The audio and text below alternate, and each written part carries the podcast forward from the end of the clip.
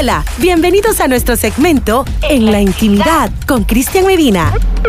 Hola, hola, ¿qué tal? ¿Cómo estás? ¿Cómo vas? Me encanta que usted pueda reproducir nuestros episodios porque hoy tenemos un entrevistado de lujo. Es un compañero de trabajo, además se le conoce como el ingeniero nuclear, nuestro amigo Sugar, nuestro Sugar de cariño, Bayardo Fonseca. Bienvenido, Bayardo. Estamos hablando un tema que les va a encantar a todos ustedes. Vamos a hablar sobre los tres platos, los tres platos que no deben de faltar en la intimidad.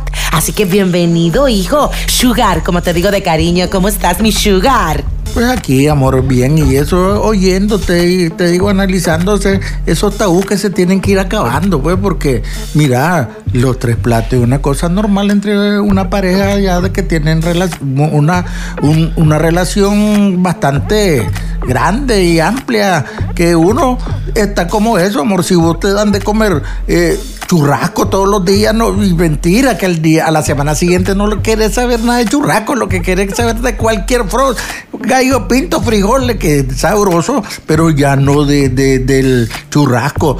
Mira, los tres platos. O sea, cuando hablamos de los tres platos, frijoles, lengua y ceviche diciéndolo, diciéndolo al buen Nica, hablándolo con un doble sentido, pero obviamente cuando hablamos de los tres platos, cosas que no pueden faltar en la intimidad con tu pareja, básicamente, el sexo oral, me decías, como, como una prioridad en la intimidad con tu pareja. El sexo oral. Hay mujeres que no, lo, que no les gusta o hay hombres que no gusta tampoco poner a su pareja a tener esta práctica. ¿Por qué? Porque hay muchos prejuicios. De que eso viene desde los tiempos antiguos, que, eso es malo, que ni quiera Dios, que es mentira, que eso no es eso, es mentira. Cuando vos vas descubriendo eso, es lo más rico y sabroso que puedes sentir con una pareja, ¿ya?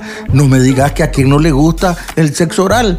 Eh, no sé, a quien no le gusta, bueno, ya el sexo anal, pues, como te digo, pero también le llega a gustar a alguien ya cuando se practica no de un solo, sino que venís al suave, ¿no? Hasta que venís haciendo y realizando y que ambos se sientan bien. Y estamos hablando, ¿verdad? Oral, el sexo oral, el sexo anal y, el sexo vaginal, porque es lo más normal, como el gallo pinto de todos los días que nos comemos. Aquí hay desayuno, almuerzo y cena. en el sexo igual, amor, hay colores y sabores. Además que la comunicación tiene que ser la base de toda pareja.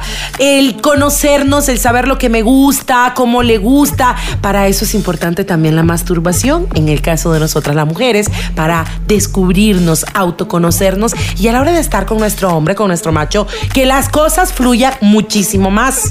Entonces, cuando hablamos de relación, de abrirse, y no lo hablo de una manera eh, abrir solamente las piernas, abrir la mente para poder experimentar y disfrutar de los tres platos con tu pareja? No, yo estoy claro, mira, eh, eh, eh, como decía vos, de abrir la cuestión de la mente y eso. Eso no lo vas a lograr cuando haces el sexo por primera vez. No se logra eso. Ya, ni la segunda vez. tenés que tener una relación bastante íntima y en eso ya va uno experimentando, ¿verdad? Y sale de lo rutinario. Pues es que eso, eso lo de subirse y rascatafly, no, eso aburre. Eso, eso no, eso es parte del sexo, pero en un comienzo, pero ya después de eso es mentira. Hay que pues, experimentar, hay que crear con la pareja, hay que innovar con la pareja. Me estás diciendo básicamente es eso, el crear, el ser distinto con tu pareja y todos los días hay algo nuevo que se descubre en pareja. Mm, yo te voy a decir una cosa, amor. Lo que vos no haces, otros lo hacen. Y entonces a mí que me dejen por lo que hice y no por lo que no hago. Hijo, para ir finalizando, ¿cuántas mujeres han estado en tus brazos?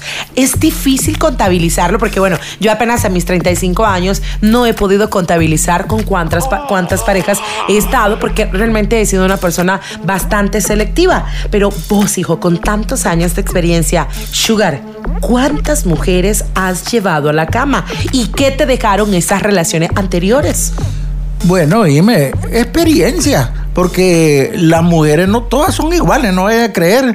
Hay una que ni quiera Dios, quieren hacerlo con sábana ahí tapada y una vez encender la luz, ni quiera Dios, ¿para qué encender la luz? Y, ahí y que estoy, ¿y por qué no voy a encender la luz? Yo quiero ver lo que voy a comer.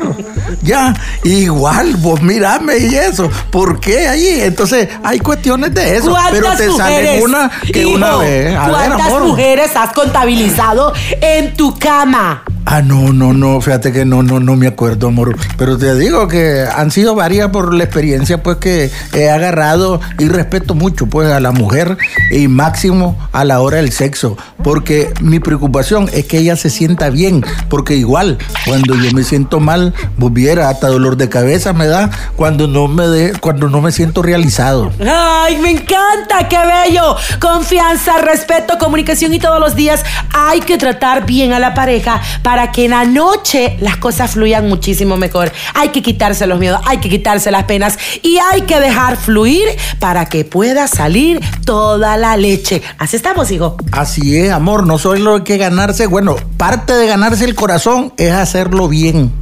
Ay, me encanta. Bueno, mis amores, aquí una probadita de la experiencia de nuestro ingeniero nuclear, hijo Sugar. Es mi Sugar. Seguiré siendo mi Sugar Papi. Nos vamos. Será hasta el próximo podcast en tu nueva radio ya. Recuerden, en Instagram, arroba Cris Medina. O si quieres dejarme un comentario, puedes mandarme un correo electrónico a mi cuenta chabela con b alta punto medina arroba hotmail.com. Será hasta el próximo episodio.